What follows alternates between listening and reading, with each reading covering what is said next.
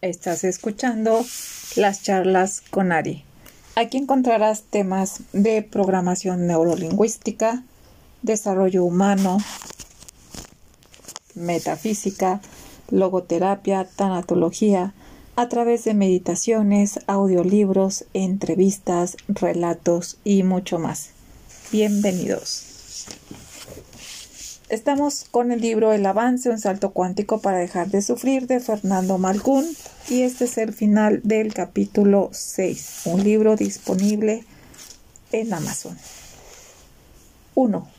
El lugar donde naciste. Las creencias que heredaste. El lugar que escogiste para nacer contribuyó en gran medida a darle forma a tu sistema de creencias la historia que encontraste, los códigos morales predominantes, lo que crees que es bueno o malo, resultado de la mezcla de falsas creencias y verdades que aceptaste sin verificarlos. Las características del continente, la nación, la ciudad donde naciste, su cultura, sus costumbres sociales, las reglas y leyes humanas que la rigen, la religión predominante, las supersticiones, prejuicios y limitaciones mentales comunes a la mayoría que vive ahí, el paradigma científico, el nivel tecnológico, los conocimientos, los conflictos y las razones causales de sufrimiento que la mayoría comparte, las características de su medio ambiente, el clima, la naturaleza predominante, el nivel de contaminación industrial, de basura, las variables que no consideras aceptables que te llevan a la lucha y al altruismo. Tal vez te implantó una falsa creencia en la igualdad y la injusticia, porque aún ignorabas que en realidad las diferencias son generadas por las correspondencias de aprendizaje, lo que puede haberte inducido a la rebeldía, tal vez a buscar el camino por medios violentos en vez de a través de acuerdos.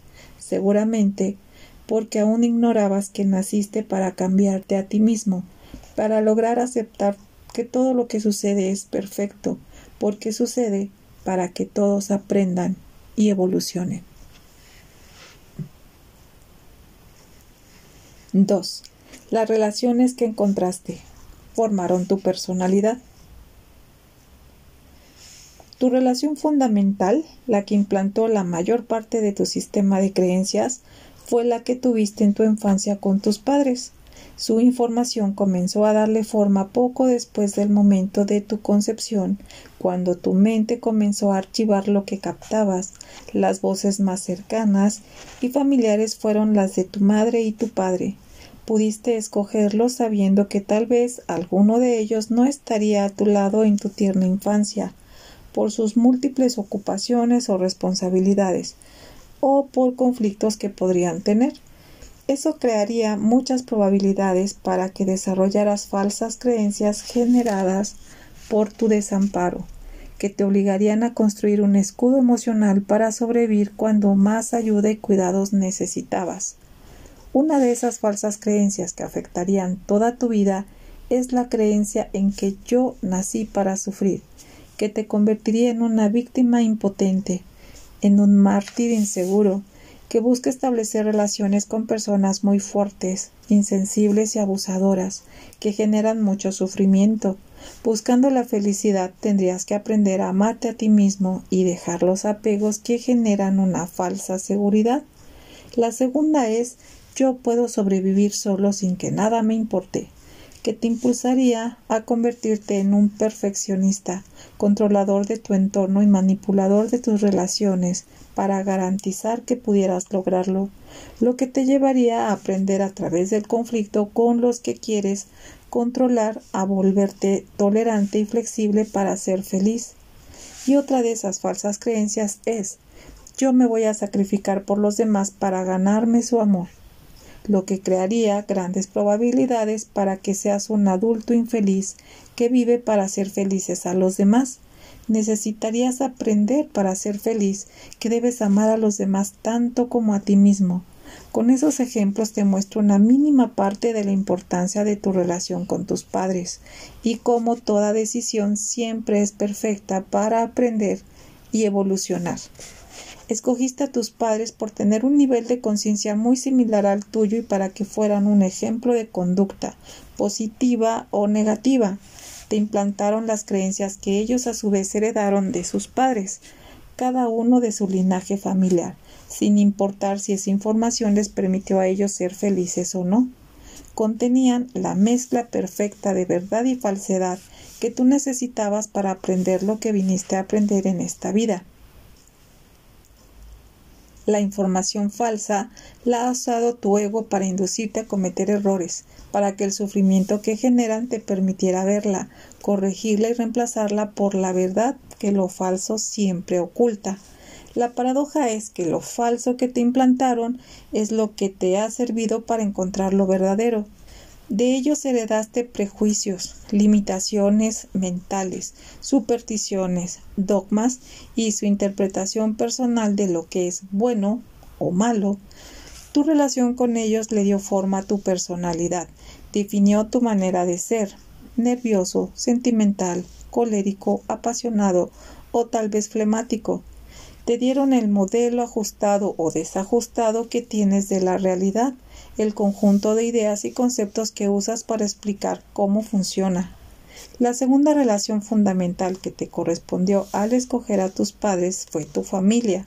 Ellos también fueron una fuente de información para tus creencias y actitudes. Con ellos has tejido tu presente. Han sido en gran medida tus maestros de paciencia, incondicionalidad, humildad, serenidad, dulzura, cariño, alegría, neutralidad y flexibilidad, de las cualidades esenciales del amor. Te dieron la oportunidad de ayudarse mutuamente a superar dificultades comunes. Esa interacción tiene la probabilidad de crear dependencias, apegos, limitaciones mentales, restricciones a tu libre albedrío, pensamientos falsos, sentimientos de traición y eventos de destino. Las relaciones son una herramienta de aprendizaje a través del contraste entre la soledad y la compañía. Un mal comportamiento conduce a una soledad depresiva, mientras que una actitud tolerante, paciente y flexible siempre proporcionará buena compañía. 3. El cuerpo que te correspondió, tu salud y tu sexualidad. Tu cuerpo ha sido el vehículo de tu mente, la herramienta para la experiencia física, para la acción que te permite obtener resultados y comprensión.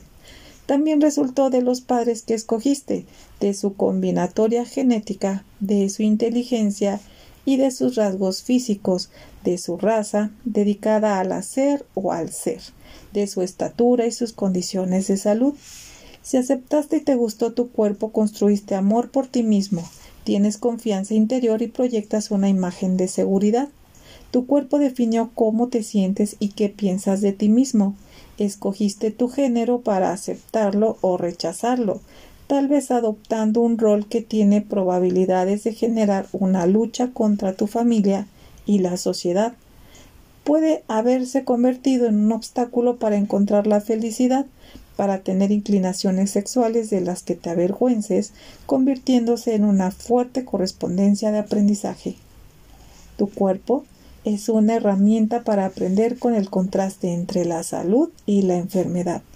Tus falsas creencias y tus limitaciones mentales pueden haberte inducido a tomar decisiones equivocadas que generaron intenso sufrimiento, sentimientos negativos, toxinas capaces de contaminar tu cuerpo emocional y crear enfermedad como efecto psicosomático.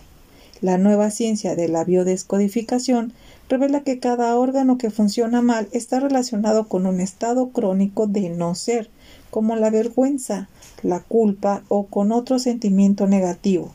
Tu cuerpo le muestra a tu mente sus estados equivocados habituales a través del tipo de enfermedad que padeces. 4. Los recursos que te correspondieron. Tu poder para manifestar. Al escoger a tus padres aceptaste el nivel socioeconómico y los recursos que encontrarías al nacer.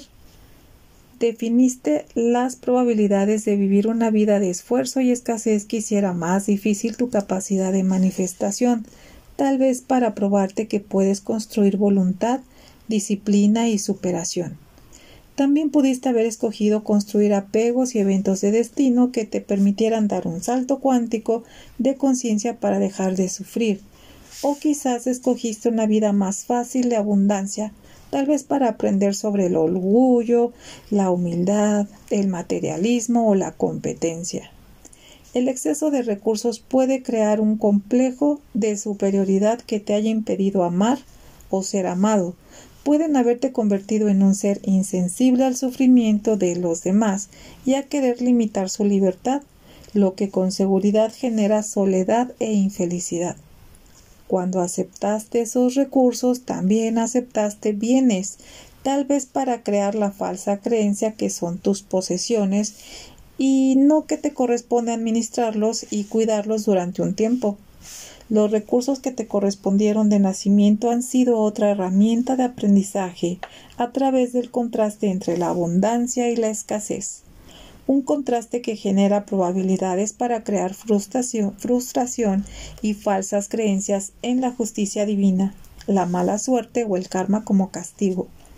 Eso pudo impulsarte a una posición de víctima al comparar tu condición con la de otros con más dinero y una vida mejor, creando codicia, avaricia, impotencia, resignación y sufrimiento.